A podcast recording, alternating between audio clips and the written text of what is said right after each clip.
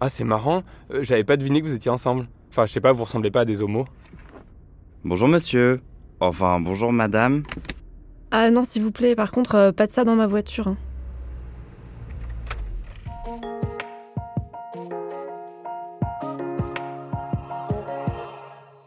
Un regard appuyé, un commentaire déplacé, les LGBTI-phobies, c'est-à-dire l'ensemble des discriminations vécues par les lesbiennes, gays, bi, les personnes trans et intersexes, ne se réduisent pas à des insultes ou des agressions physiques. En tant que personne hétéro et ou cisgenre, il est possible que vous entendiez également des remarques LGBTI-phobes au détour d'une conversation. Comme toujours, c'est la sécurité de toutes et tous qui passe avant tout. Si vous vous en sentez capable, vous pouvez réagir. Réagir, c'est parfois plus évident quand on n'est pas directement victime de l'agression.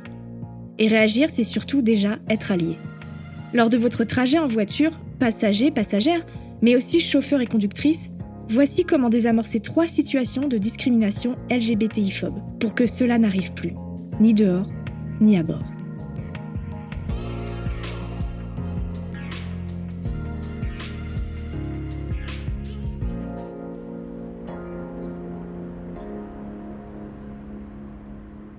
Ah, c'est marrant, euh, j'avais pas deviné que vous étiez ensemble.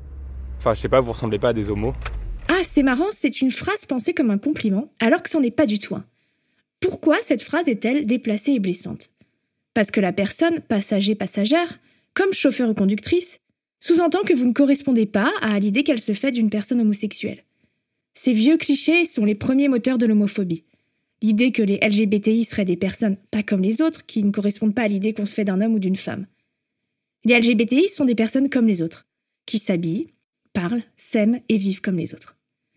Sous-entendre l'inverse, c'est déjà porter atteinte à la dignité de la personne.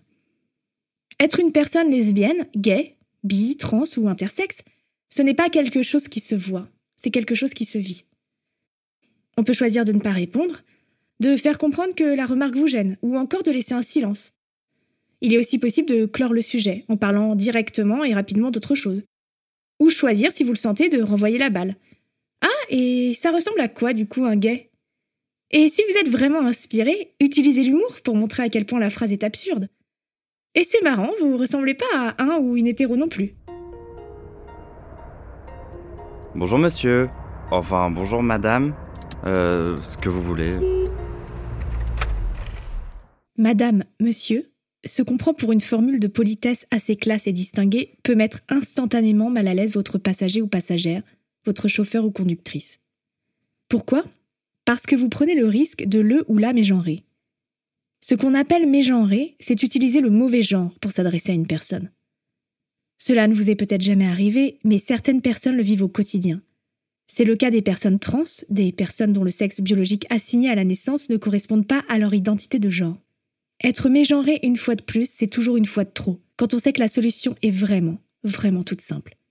On n'a pas besoin de connaître le genre de la personne avec qui on partage un trajet en voiture pour être respectueux et respectueuse avec elle. Votre passager, passagère, votre chauffeur ou votre conductrice vient de vous mégenrer? À vous de choisir si vous voulez lui faire remarquer son erreur ou pas. La décision vous appartient. Vous venez de mégenrer votre passager, passagère, votre chauffeur ou conductrice et vous vous rendez compte de votre erreur? Comment faire pour rattraper le coup? On s'excuse très simplement. Pardon, autant pour moi. Et on laisse la discussion partir sur un autre sujet. Il y a mille manières d'être poli sans mentionner le genre de la personne. Mais genrer une personne est un acte transphobe.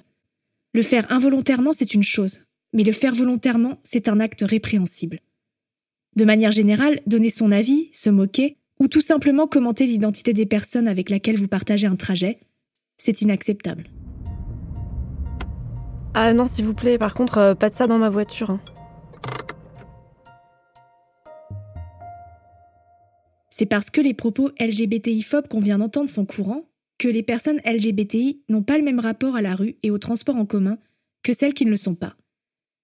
Et commander une course Uber quand on est gay, bi, lesbienne ou trans, c'est trouver un espace sécurisé, rassurant et bienveillant, à l'abri des regards malveillants et des insultes.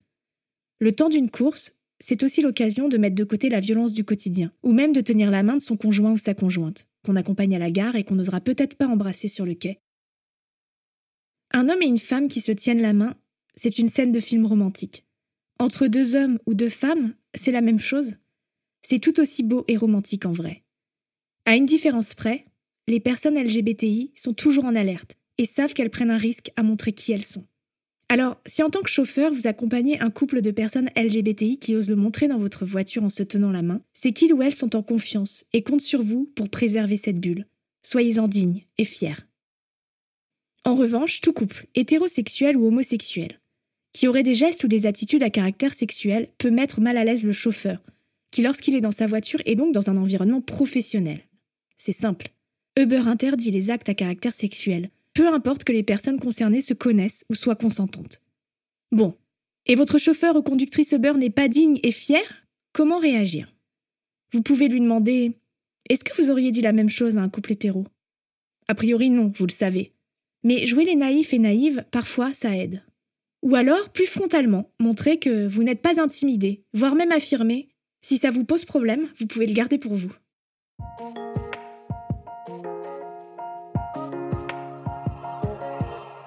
On ne le répétera jamais assez. Dans chacune de ces situations, ne rien dire directement, spontanément et sur le moment lorsqu'on se sent victime, c'est déjà une manière de se protéger. Se taire et attendre la fin du trajet, c'est une possibilité.